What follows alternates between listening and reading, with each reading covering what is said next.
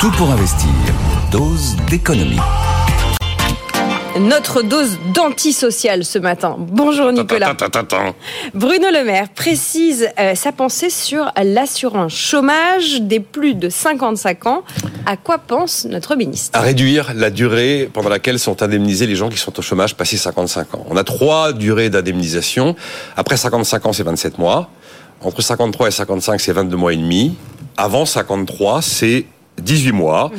Et donc, bah, je, il ne donne pas de chiffres. On imagine que probablement le régime des plus de 55 pourrait devenir le régime des 53-55. Ça va passer de 27, par exemple, à 22,5 mois. On est le seul pays au monde hein, où il y a un avantage comme ça passé à un certain âge. Normalement, la durée d'indemnisation du chômage dans tous les autres pays est la même, peu importe l'âge. Bon, pourquoi on s'attaque on s'attaquerait aux droits euh, sociaux des, plus âgés. C'est la, c'est exactement la suite de ce qu'on se disait lundi dernier. On a mis en place un système d'assurance chômage plus généreux passé 55 ans, qui à l'origine était de 36 mois. Et en fait, qu'est-ce qui s'est passé? Ben dans l'usage, c'est devenu une espèce d'antichambre de la retraite mmh. et d'un commun accord. D'ailleurs, dans un deal gagnant-gagnant, salariés et employeurs disent ben voilà, euh, la, retraite c'est dans trois ans, tu vas te mettre au chômage tranquille, et puis moi je vais compléter ce que l'assurance chômage ne te donne pas pour que tu gardes l'équivalent de ton salaire d'avant, ce qui fait qu'on fait payer trois ans euh, de vie active par les comptes sociaux. Ça n'a pas été prévu pour ça. Ça a été prévu de manière plus généreuse justement parce qu'on considérait que passer un certain âge, mmh. retrouver un job était compliqué. Et puis, ben, les effets d'aubaine ont fini par s'installer. Alors après, ça fait des perdants si on fait ça, parce qu'il y a bel et bien des gens qui se retrouvent sur le carreau passé 55 ans, et eux, ils l'ont pas voulu.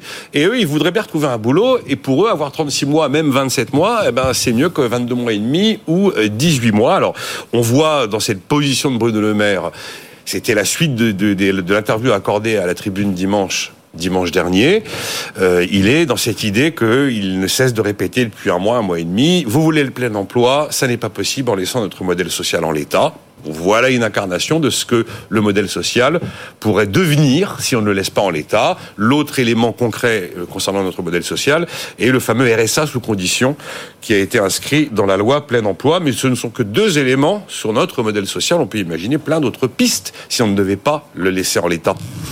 Euh, ce qui est assez clair, c'est que le patron de Bercy va être accusé euh, de mener des réformes antisociales. Logique, puisque c'est antisocial, puisque c'est un recul de droit. On va pas dire que c'est social.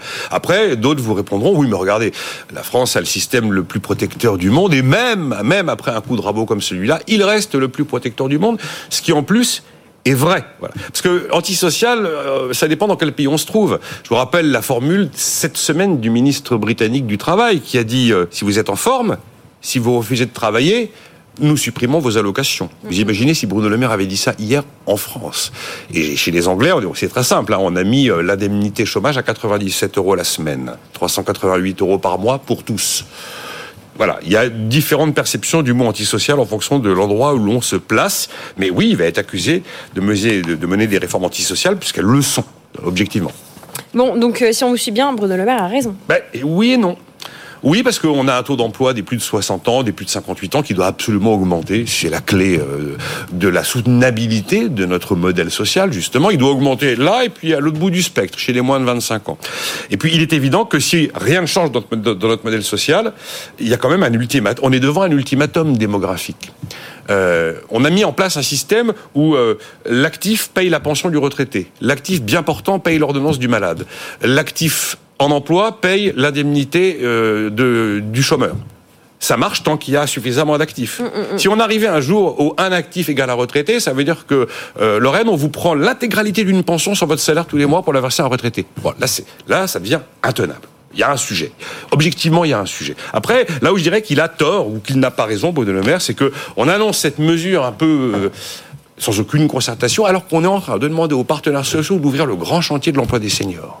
Et il n'y a pas que euh, cette histoire d'indemnité chômage dans la problématique de l'emploi des plus de 55 ans, plus de 60 ans. Donc on risque de braquer les partenaires sociaux au moment où Elisabeth Borne veut essayer de relancer un peu de dialogue social qui a été laminé par la réforme des retraites. Et puis alors là, cette annonce, elle, elle tombe comme ça et elle laisse à penser que ah ben c'est la solution du problème des vieux. Voilà.